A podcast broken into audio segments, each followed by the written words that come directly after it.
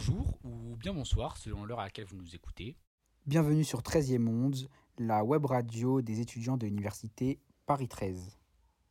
Alors, euh, au bout de notre micro aujourd'hui, Aziz, 22 ans, euh, jeune artiste en devenir d'origine ivoirienne pour qui la musique n'a plus de secret ou presque. Alors, bienvenue à toi Aziz, merci d'avoir accepté la sollicitation de 13e Monde. Merci à vous, euh, surtout. hein. C'est la première fois que je me prête à l'exercice de l'interview. Donc, euh, merci à vous pour cette opportunité. Alors, euh, comme je l'ai évoqué durant l'introduction, tu t'appelles Aziz, euh, tu as 22 ans et tu es donc d'origine ivoirienne. Est-ce que tu peux nous en dire plus du coup euh, sur ton rapport avec la Côte d'Ivoire en tant que chanteur? Enfin, en tant qu'artiste même, parce que tu n'es pas que ça, tu n'es pas qu'un chanteur.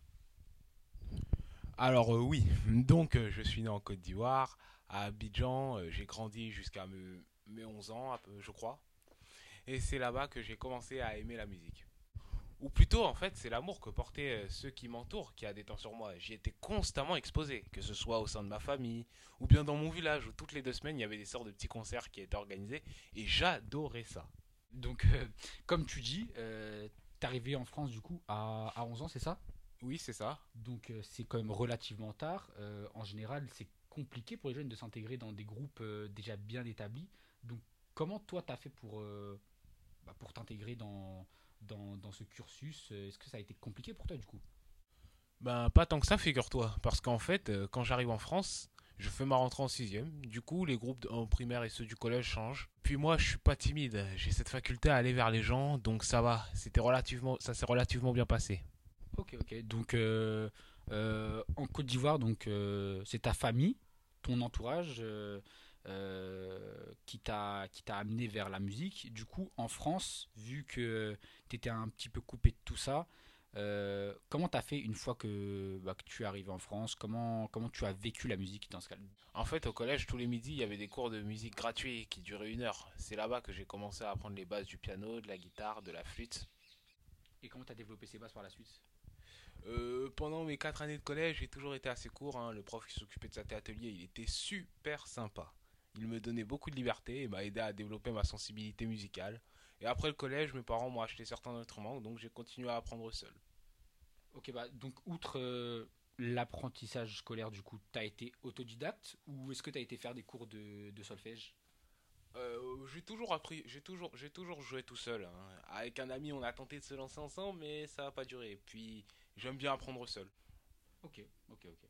Euh, bah du coup, est-ce qu'il y a des, des artistes qui t'ont inspiré pendant, euh, pendant ton apprentissage Euh, oui, en Côte d'Ivoire, il y avait un artiste que j'aimais beaucoup qui s'appelait DJ Arafat. Sinon, il y a Stromae aussi que j'écoute de temps en temps. Puis euh, il y a le rap français en général que j'aime bien. du, du coup, bah, sur ce que tu me dis, donc il y a DJ Arafat, Stromae, euh, du peu que je connaisse un peu des deux, euh, c'est quand même deux artistes qui sont pas que des simples chanteurs, ils touchent un peu à tout, à la danse, à la production, à la composition. Est-ce que toi, ça t'a influencé du coup? Euh, pas vraiment. Moi, j'ai toujours, j'ai toujours tenté d'être un couteau suisse euh, de la musique, en quelque sorte. hein. J'aime autant chanter que jouer un instrument ou que créer des instruments sur mon PC. Mais c'est sûr que je me suis plus facilement identifié à eux grâce à ça. Donc toujours dans ce thème des influences, euh, est-ce que tu as puisé, entre guillemets, dans tes racines ivoiriennes, du coup, pour faire évoluer ta musique? Euh, bien sûr, quand j'écris, j'aime bien raconter mon enfance là-bas, la transition avec mon arrivée en France, ou bien les différences que j'ai remarquées. Après, au niveau de ma musique, parfois je chante en français, parfois en djoula. Euh, c'est l'une des langues euh, que l'on parle en Côte d'Ivoire. Parfois, je mixte même les deux et ça me permet de trouver des schémas de rimes originaux. Ok. Et du coup, tu as déjà pu te, te produire sur scène? Tout à l'heure, j'ai parlé des petits concerts qui se déroulaient dans mon village quand j'étais petit. Bah, cet été, je suis retourné en Côte d'Ivoire pour la première fois depuis 5 ans, il me semble. Et j'ai eu l'occasion à mon tour de m'y produire. C'était un peu compliqué au vu du contexte actuel, mais c'était super quand même.